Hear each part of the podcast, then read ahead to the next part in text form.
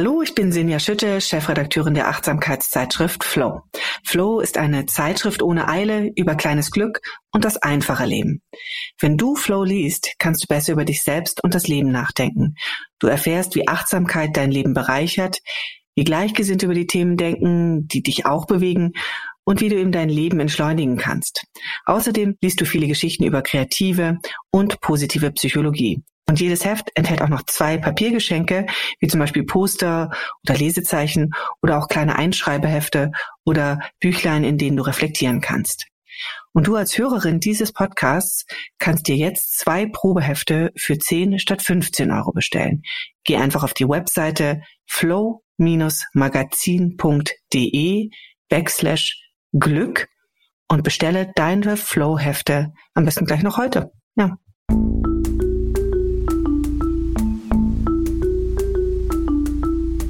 Verstehen, Fühlen, Glücklich sein mit Sinja Schütte und Boris Bornemann.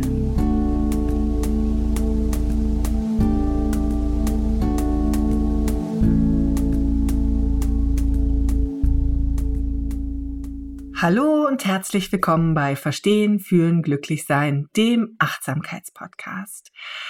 Wir sind heute in einer besonderen Runde zusammengekommen und wir machen es uns heute auch besonders hügelig. Es geht nämlich auf Weihnachten zu. Und deswegen freue ich mich sehr, dass ich heute Merle Wutke hier in der Runde begrüßen kann. Sie ist Redaktionsleiterin der Zeitschrift Hüge. Hallo Merle erstmal. Hallo, ich freue mich, dass ich hier bin. Und ähm, ja, und mit dabei ist natürlich wie immer Dr. Boris Bornemann. Er ist Achtsamkeitsexperte. Er ist außerdem Neurowissenschaftler und Kopf und Stimme hinter der Achtsamkeits-App Balloon. Hallo Boris nach Berlin. Hallo Sinja äh, nach Hamburg und Sinja Schütte äh, auch wie immer dabei und sie ist die Chefredakteurin der Achtsamkeitszeitschrift Flow. Ja, und wie gesagt, wir wollen es uns heute hügelig machen und einer guten Tradition folgend, Merle, wollen wir dich gleich erstmal fragen, was ist denn Hüge? Kannst du das ein bisschen definieren für unsere Hörerinnen und Hörer und uns? Sehr gerne. Ähm, genau, Hüge ist ein Konzept aus Dänemark, beziehungsweise äh, es gibt dieses Konzept auch in den anderen skandinavischen Ländern, aber Dänemark oder die Däninnen und Dänen haben es ein bisschen auf die Spitze getrieben ähm, und äh, können es am besten. Und es ist ein Konzept für den eigenen Lebensstil und dahinter stecken ganz unterschiedliche Punkte. Also zum einen ist es etwas, was sich viel mit die Art und Weise, wie man es sich zu Hause gemütlich macht, wie man isst oder wie man mit anderen umgeht oder was man erlebt zu tun hat. Das hat aber auch ganz viel auf der anderen Seite damit zu tun, äh, ja, wie ich mein Leben sehe, wie ich mein Leben angehe, was ich von, was mir wichtig ist, welche Werte ich habe. Und ähm, wenn man das jetzt mal kurz zusammenfassen möchte, also Hügge ist ein, ein Erleben, ein, eine Atmosphäre, ein Gefühl. Es ist nichts Materielles. Man kann sich zwar Dinge kaufen, die es einem hügelig machen, zum Beispiel kuschelige Decken oder Kissen oder Kerzen oder schöne Designstücke, die man sich zu Hause hinstellt, aber am Ende ist Hüge oder äh, spiel, speist sich Hüge vor allen Dingen aus Momenten und aus Erleben, die man, ähm, ja, Erfahrungen, die man sammelt und bestenfalls sammelt man die gemeinsam mit anderen, denn auch Gemeinschaft ist ein ganz großer äh, Wert, der in Hüge eine Rolle spielt. Ähm, aber man kann es sich auch sehr, sehr gut alleine hügelig machen. Also zum Beispiel mit einem guten Buch und einer Tasse Tee oder einfach äh, fünf Minuten aus dem Fenster gucken und sehen, wie der Schnee äh, runterrieselt, ist auch schon ein Hügemoment. Das in Kurzform. Ah, das in Kurzform. Okay, also Hüge ist sozusagen eine Haltung, etwas, was meine Lebenseinstellung ist und dann kann ich mir sozusagen Hüge-Momente schaffen, entweder in meinem Zuhause, oder mit anderen Menschen. Menschen spielen eine große Rolle. Ähm, und äh, meine Umgebung insgesamt. Das Thema Natur ist, glaube ich, auch ein ganz großes Thema bei, bei Hüge. In welcher Form spielt auch die Natur noch eine Rolle? Magst du das noch mal ein bisschen erklären? Genau, also Hüge, ähm, also ne, es spielt eine sehr große Rolle Natur und das kann, muss auch nicht unbedingt die ähm, die Natur sein, von der man jetzt denkt, ich muss jetzt in die Berge gehen und wandern oder ich muss jetzt unbedingt ähm, äh, drei Tage durch den Wald spazieren oder an den Strand fahren und mich ordentlich durchpusten lassen. Also es können die großen und kleinen Naturmomente sein, aber Natur erdet uns ja einfach äh, sehr schnell. Da kann Boris wahrscheinlich auch noch mal gleich äh, ganz gut was zu sagen. Ähm, deswegen gibt es ja auch in Japan dieses Konzept von Shinrin-yoku, dem Waldbaden und so. Also man hat ja festgestellt, äh, auch durch Studien tatsächlich, dass das Blick in, der Blick ins Grüne, dass der Wald, dass uns das alles äh, sofort runterbringt und beruhigt. Und ähm, deswegen spielt eben Natur in diesem Hügelkonzept auch so eine große Rolle, weil wir uns nicht nur mit uns selbst verbinden, sondern eben auch mit der Natur verbinden und ähm, ja, das sofort zu einem entspannenden Faktor wird oder zu einem Glücksmoment. Das ist sehr schön. Also du, du hast gerade schon ganz viele so Schlüsselworte gesagt, die wir hier immer ganz viel haben, lieber Boris. Mit sich selbst verbinden, es erdet uns, es beruhigt. Ähm, du bist ja auch, du kennst ja, du bist ja sehr intensiv als Wissenschaftler sozusagen auch in diesen ganzen Studien drin. Kannst du ein bisschen vielleicht erklären, wo da auch so die wissenschaftliche Hintergrund äh, oder wo der wissenschaftliche Hintergrund für diese Thesen bei Hügge liegen? Mir sind jetzt keine Studien direkt zu Hügge bekannt, aber tatsächlich alles das, was Merle gesagt hat, sind empirisch gut validierte Wege zu einem zufriedenen Leben, würde ich sagen. Allem voran erstmal der Aspekt von Gemeinschaft oder sozialen Bindungen. Die Studie, die ich hier in diesem Podcast wohl am häufigsten zitiert habe, glaube ich, ist die Grant-Studie, eine sehr große Längsschnittstudie aus äh, Harvard, wo über äh, mittlerweile über 80 Jahre, glaube ich, Menschen gefolgt wurde und geguckt wurde, was macht uns eigentlich glücklich und der zentralste, wichtigste Faktor sind unsere sozialen Bindungen. Also Menschen, die gute soziale Bindungen haben über die Zeit, sind zufriedener mit ihrem Leben. Super spannend, dass du gleich damit einsteigst, weil das ist ja auch immer das, was man liest. Die Dänen sind ja angeblich das glücklichste Volk ähm, der Welt oder es gibt ja so ein, so ein Glücksranking jedes Jahr wieder. Hat das was mit Hüge zu tun? Merle? Ähm, ja, auf jeden Fall. Also im Moment sind die Finnen an erster Stelle und die Dänen an der zweiten Stelle, aber es ist ja äh, äh Skandinavien gilt Zweite auch Stelle noch. Gilt genau. auch noch. Ähm, also es hat auf jeden Fall, genau, Hügge hat auch äh, ganz, ganz viel mit sozialen Beziehungen zu tun, also mit dem, was Boris auch gerade angesprochen hat, denn es spiegelt eben Wärme und Gemeinschaft wider. Und ähm, was auch der Fall ist in Dänemark, ist, die zahlen ja wahnsinnig viel hohe Steuern und ähm, dann wundert man sich ja, und das Wetter ist schlecht und es regnet viel. Und ich glaube, es sind 180 Tage im Jahr, ist es irgendwie eigentlich regnet oder ist es dunkel oder windig.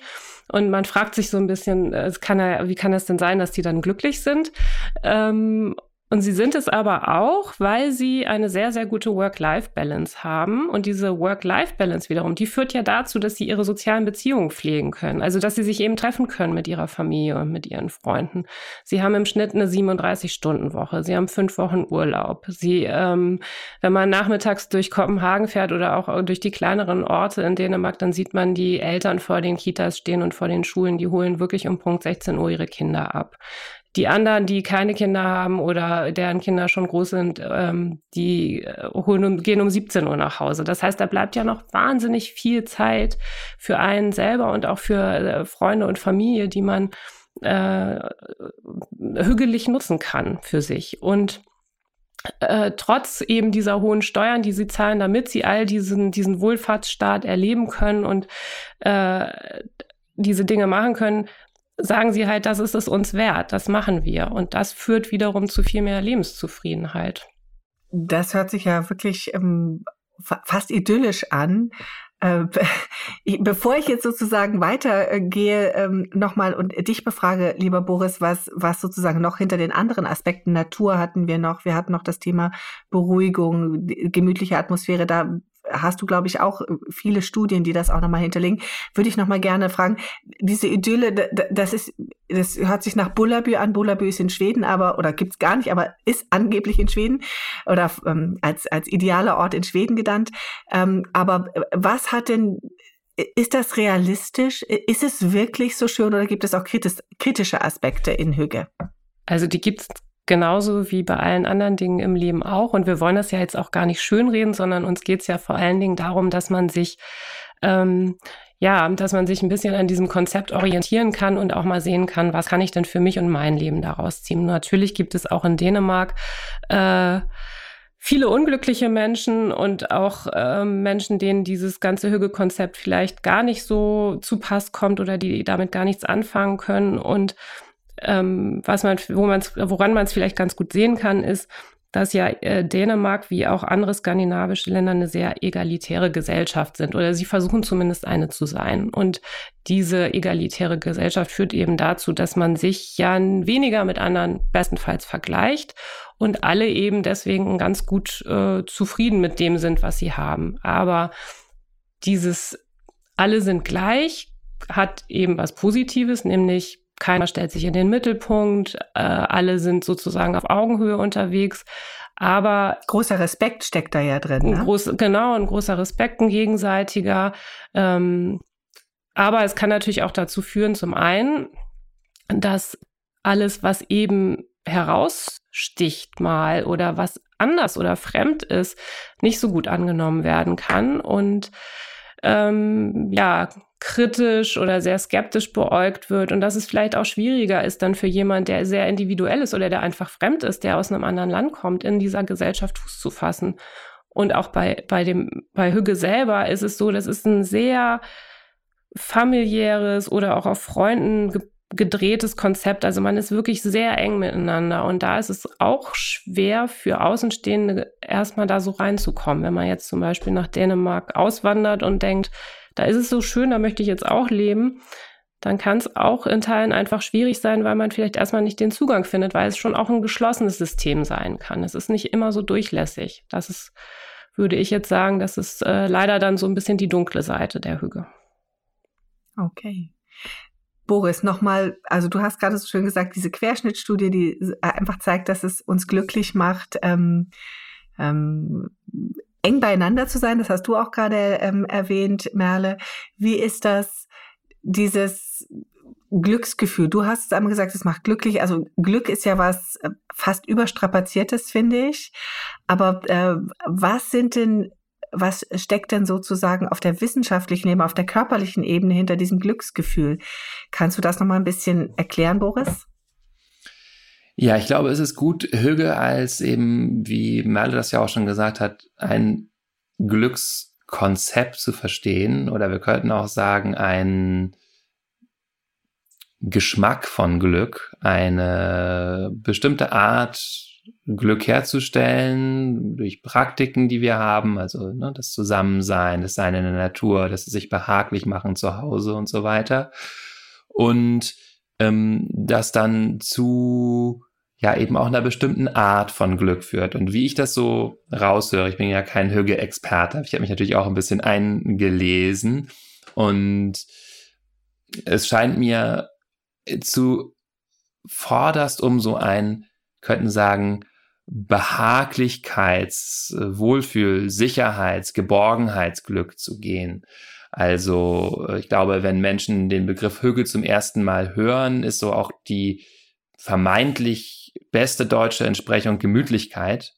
Äh, das hatte Merle jetzt ja, glaube ich, schon, schon klar gemacht, dass es da bei Weitem nicht nur darum geht, sondern eben auch um dieses Zusammensein. Aber wir können schon sagen, es geht eben um dieses hier auch äh, häufig angesprochene parasympathische Nervensystem, ja, also unseren ventralen Vagus, den größten parasympathischen Nerv, der zusammengeht eben mit Gefühlen von Sicherheit, Geborgenheit, sozialen Kontakt, auf der neurochemischen Ebene mit Oxytocin. Und das ist vielleicht ganz interessant, weil das Oxytocin viele dieser Eigenschaften vermittelt, von denen Merle gesprochen hat. Also Oxytocin ist ein Bindungshormon, das heißt, es stellt soziale Nähe her, kann man zeigen, wird beim Stillen ausgeschüttet, aber auch bei Hautkontakt und nach dem Sex und dann äh, Situationen, in denen wir uns mit anderen nah und geborgen fühlen. Wenn Menschen das per Nasenspray verabreicht bekommen, sind sie auch vertrauensseliger, fühlen sich näher und so weiter. Wird mittlerweile auch in therapeutischen Kontexten eingesetzt, weil es eben so ein warmes, behagliches, nahes, verbundenes Gefühl schafft, sein Parasympathikus anregt. Und aber es gibt eine ganze Reihe von Studien, die auch das Oxytocin sozusagen kritisch hinterfragen in seiner glorifizierten Stellung als Kuschelnähe und Liebeshormon und zeigen, nein, das führt eher dazu, dass wir uns den Menschen nahe fühlen, denen wir ohnehin nahe sind und uns sehr schön gebunden und warm fühlen und mit denen eher auch noch in nähere Austauschbeziehungen treten. Aber Menschen, die außerhalb unserer Gruppe stehen, äh, sogar eher mit größerer Gleichgültigkeit begegnen. Also Menschen finden zum Beispiel ihre eigenen Nationalsymbole äh, äh, unter so einem Oxytocin-Einfluss äh, wertvoller aber zeigen aber keinerlei Effekte auf die Nationalsymbole von anderen. Äh, oder wenn man so In-Group, Out-Group-Situationen schafft, in so sozialen Austauschsituationen, in so ökonomischen Spielen, führt Oxytocin eben auch dazu, dass ich eher in meine In-Group äh, Geld abgebe und weniger in meine Out-Group, also zu, führt zu dem sogenannten Phänomen von In-Group Favoritism heißt das in der äh, Neuroökonomie. Also Finde ich ganz spannend, was du gerade erzählst, weil ich gerade so überlege, was wir ja auch, ähm, wo wir jetzt mitten in dieser Corona-Zeit seit ein paar ja, Monaten, Jahren leben, dieses ähm, in-Group Favoritism, ähm, was man viel, bei vielen beobachtet, dass sie dann so in ihrer Gruppe bleiben und gar kein Interesse mehr haben, nach draußen zu gehen. Vielleicht hat das ja auch was damit zu tun. Sehr spannend, der Gedanke. Äh, ganz bestimmt. Also das ist jetzt vielleicht ein kleiner Exkurs, aber das, was du ansprichst, bezeichnet man auch als eine der wenig beachteten Stressreaktionen mittlerweile. Also man weiß, unser Alarmsystem, wenn eine äh, Bedrohungssituation ist, produziert klassischerweise das, was alle kennen, Fight, Flight oder Freeze, ja, also Flucht, Kampf oder Einfrieren. Aber es gibt andere, die mittlerweile immer besser in Fokus treten, nämlich die Strategie von Tend and Befriend.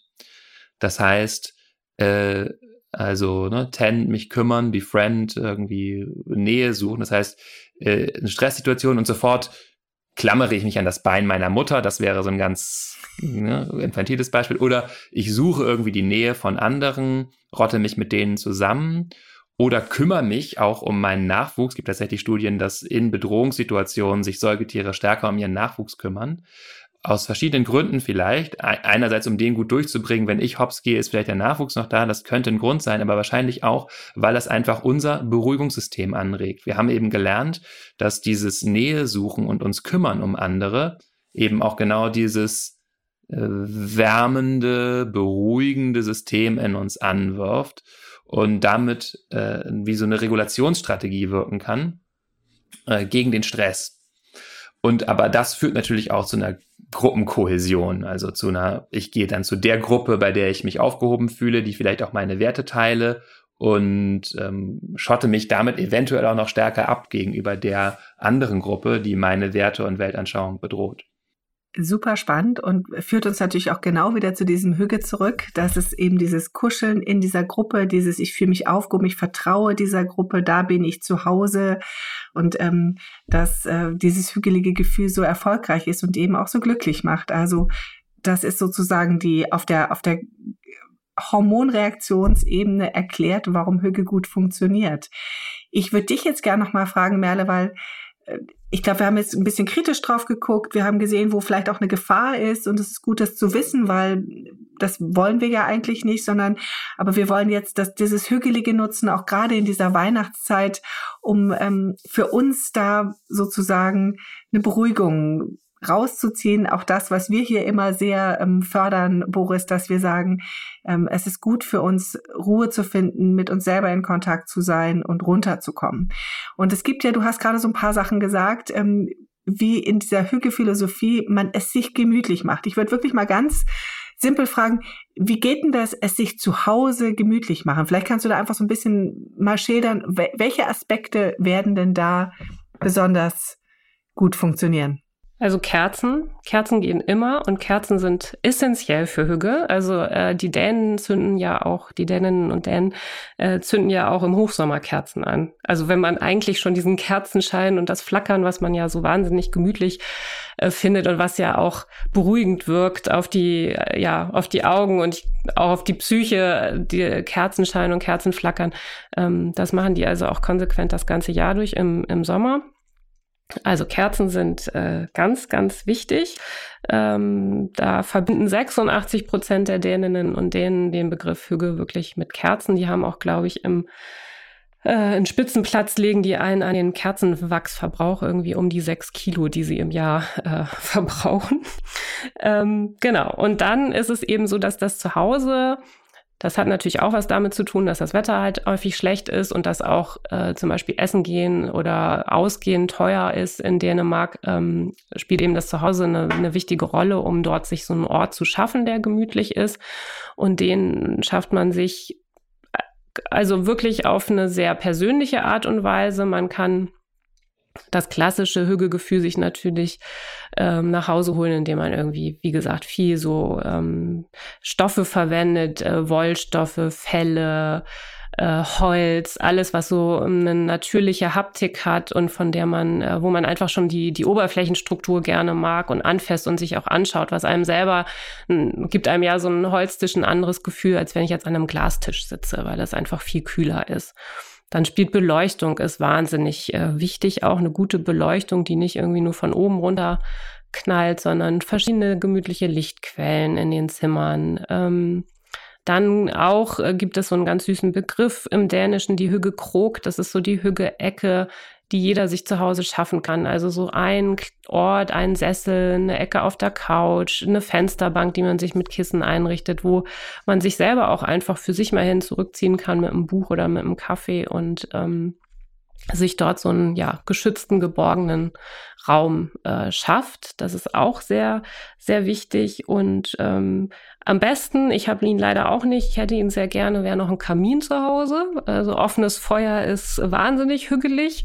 Ähm, da arbeite ich noch hin, aber äh, also genau, also drei von zehn dänischen Haushalten haben auch auf jeden Fall äh, einen offenen Kamin zu Hause. Und wer schon mal in Dänemark war und ein Ferienhaus gemietet hat, der weiß auch, da geht's eigentlich nie. Also da ist eigentlich immer irgendwie ein Kamin vorhanden. Oder zumindest Oder ein so ein kleiner, kleiner Ofen, Ofen, ne? genau. So diese Bollerofen irgendwie. Genau. Ne? Also das Genau, ist das ja. eine. Also es äh, hat schon insgesamt auch viel mit Sinnlichkeit einfach zu tun. Also wirklich ähm, dem Ansprechen von allen Sinnen, sei es jetzt Hören, das Knistern von Feuer und äh, oder eben Sehen, das Taktile, ähm, dann eben das Fühlen, also was ich selber erlebe, wenn ich mich in so einem Rahmen befinde, wie was das für mich für ein Wohlgefühl äh, in mir auslöst. Also es, es spricht alles an. Das klingt, also ich, ich, mir wird schon ganz wohlig, wenn ich das höre. Ähm, Boris, kannst du das noch ähm, mit Studien irgendwie? Gibt es da was dazu, dieses haptische, dieses ähm, Feuer, Knistern oder sowas? Ja, Kannst du das noch irgendwie? Ähm, zu Feuer weiß ich tatsächlich wenig. Äh, Zu Naturmaterialien gibt es doch einiges auch, dass die dann mal aus uns tatsächlich auch äh, beruhigen. Auch die ätherischen Öle, die von so äh, Holz ausgeht, von Nadelholz zum Beispiel.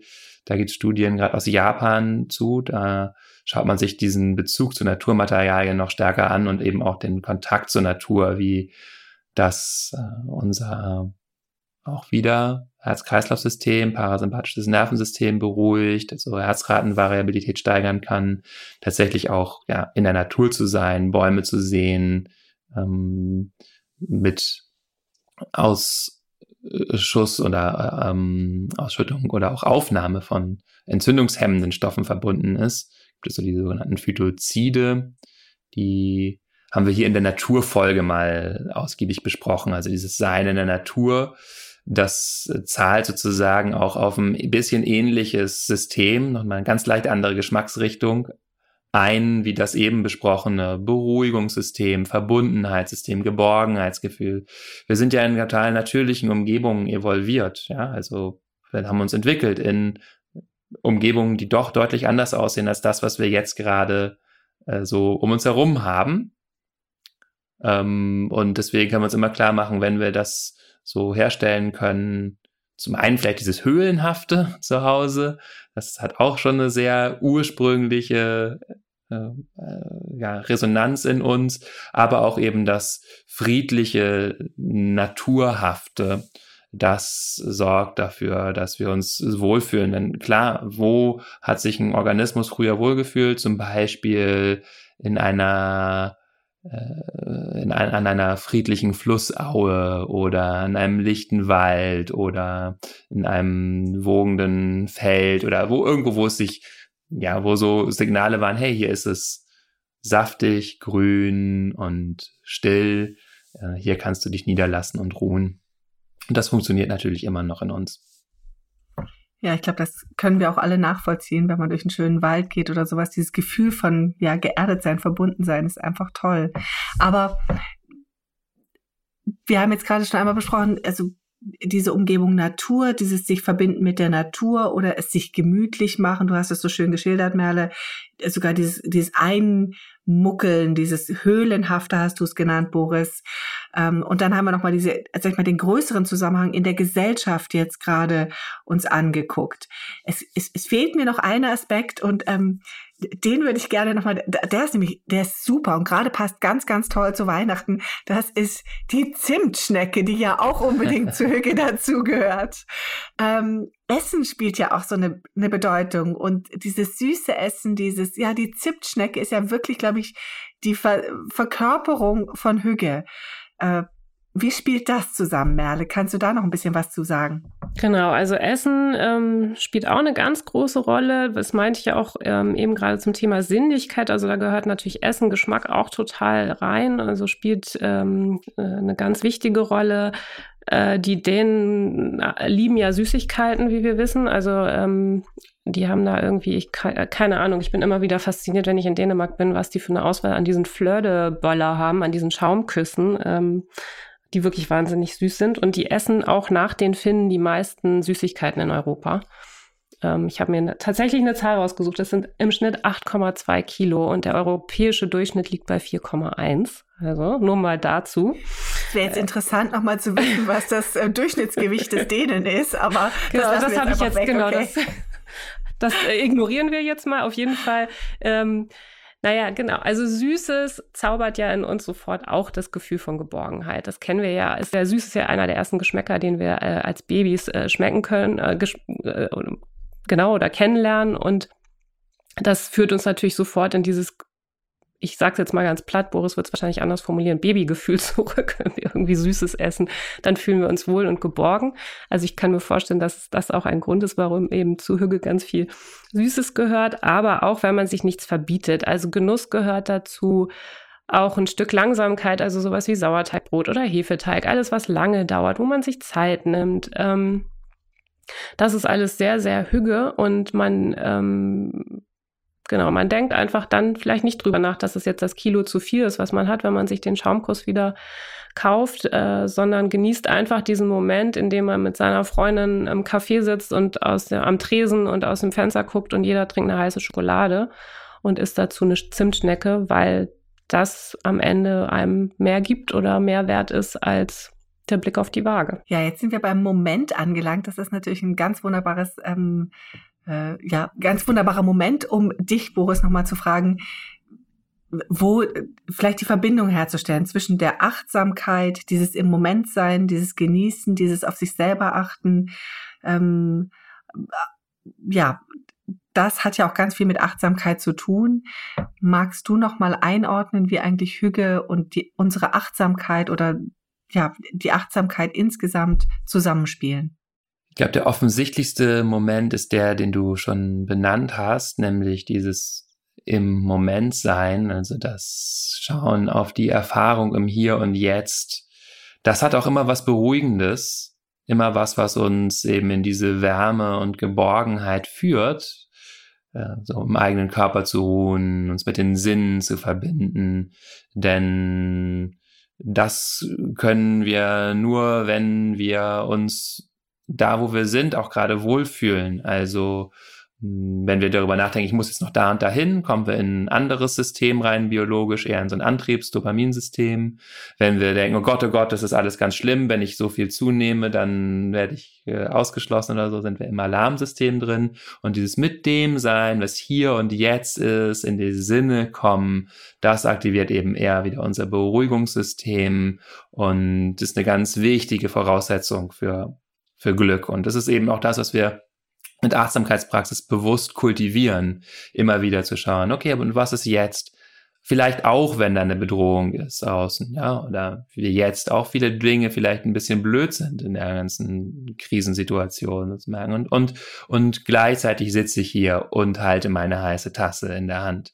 Das muss ich nicht ausschließen und ich will auch, glaube ich, hier an der Stelle nochmal dafür werben, dass für mich so eine wirklich achtsame Perspektive, die achtsam mir selbst gegenüber unter größeren Situationen ist, gerne doch auch dieses Gewicht erstmal auf die hügelige Qualität von äh, Lebensgestaltung legen kann, weil das die Voraussetzung auch dafür ist, dass wir eben wieder auftanken, dass wir nicht aus Angst und Panik reagieren auf die Situation, nicht mit nur Wut und äh, Gemecker auf all die anderen Leute, die das alles falsch machen, sondern dass wir so eine gewisse Grundruhe und Frieden und Zufriedenheit eben kultivieren. Das ist aus meiner Sicht eine ganz wichtige Voraussetzung für alles andere. Und natürlich müssen wir irgendwie auch unbequeme Entscheidungen mal treffen. Und ich glaube, äh, so es ist eine Illusion, sich äh, in so eine hügelige äh, Welt für immer hineinzuträumen. Also ne, das ist dann, das funktioniert, glaube ich, für uns in den Lebensbedingungen nicht, dass das, dass es immer hügelig ist. Da machen wir uns, glaube ich, auch unglücklich mit, wenn wir diese Erwartung haben, es ist immer hügelig aber doch immer wieder zu schauen, was ist denn jetzt Hüge oder wo finde ich denn jetzt was, was mich beruhigt, was anheimend ist, wo ich mich mit anderen verbinden kann oder mit der Natur und diesen Fokus bewusst zu setzen. Das ist, glaube ich, was, was wir in der Achtsamkeitspraxis ganz bewusst machen und ähm, was uns hilft beim Zufriedensein, aber letztendlich auch dabei, uns auf eine hilfreiche und produktive Art und Weise mit der Welt auseinanderzusetzen. Siehst du, das hat doch jetzt einfach nochmal sehr schön zusammengeführt. Warum machen wir in einem Achtsamkeitspodcast eine, einen, eine hügelige Adventsfolge? Genau das, weil vielleicht Hüge ein bisschen gelebte Achtsamkeit in der Weihnachtszeit ist, mit den ganzen Komponenten ähm, im Moment zu sein, zu genießen, mit anderen zusammen zu sein, zu genießen, ähm, es sich kuschelig zu machen und ja, vielleicht dann auch den ein oder anderen Spaziergang zu machen. Und das letzte Wort natürlich in dieser Sendung geht jetzt in dem Fall einmal an Merle. Merle, was gibt es noch aus hügeliger Sicht zu sagen? Und vielleicht kannst du ja sogar auf Dänisch noch schöne Weihnachten wünschen. Ich probiere es. Ähm, nee, ich wollte mich eigentlich nur noch mal dem anschließen, was du ähm, gerade gesagt hast, beziehungsweise was Boris eben so schön gesagt hat. Ähm, tatsächlich gehört dann einfach auch oder ein wichtiger Wert bei Hüge ist auch das Thema Dankbarkeit. Also Dankbarkeit für das, was ich habe, aber auch für das, was mir von außen zugeführt wird oder was ich erlebe. Und das passt ja auch ganz wunderbar in die Weihnachtszeit sowieso. Also einfach mal sich selber Danke sagen, aber auch äh, den Lieben oder anderen und auch gerne mal Fremden.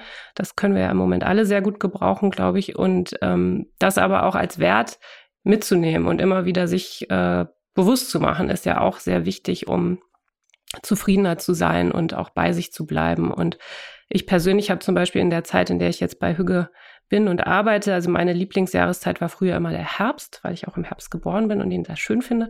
Und ich kann mich mittlerweile über jede Jahreszeit freuen. Und sogar als es jetzt letztens total fies draußen wurde und ähm, der Schneeregen mir ins Gesicht peitschte, dachte ich, ich mag den Winter auch. Ich finde es wirklich schön. Und ich glaube, wenn man so eine Dankbarkeit irgendwie für sich selber kultiviert, dann hat man schon ganz viel gewonnen. So, good Jule. In diesem Sinne. Voller Dankbarkeit sage ich danke, liebe Merle, dass du ähm, hier mit dabei warst und danke, lieber Boris, dass du das so schön ähm, auch wissenschaftlich für uns nochmal hinterlegt hast und den Zusammenhang hergestellt hast zur Achtsamkeit. Und insgesamt ähm, kann ich nur sagen, ich freue mich auf diese hügelige Festzeit jetzt rund um Weihnachten. Ich werde es mir auf jeden Fall sehr hügelig machen. Ich werde ganz viel meditieren. Boris, du wahrscheinlich auch.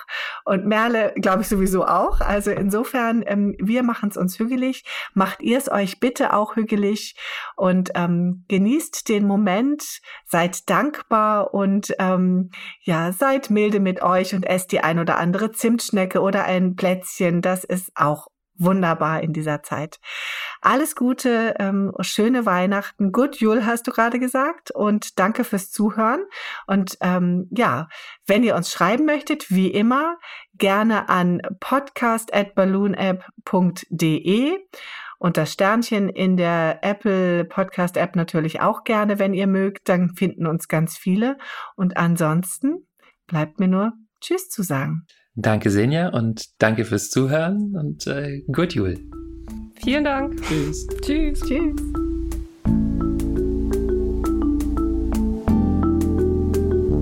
Das war Verstehen, Fühlen, Glücklich Sein, der Achtsamkeitspodcast.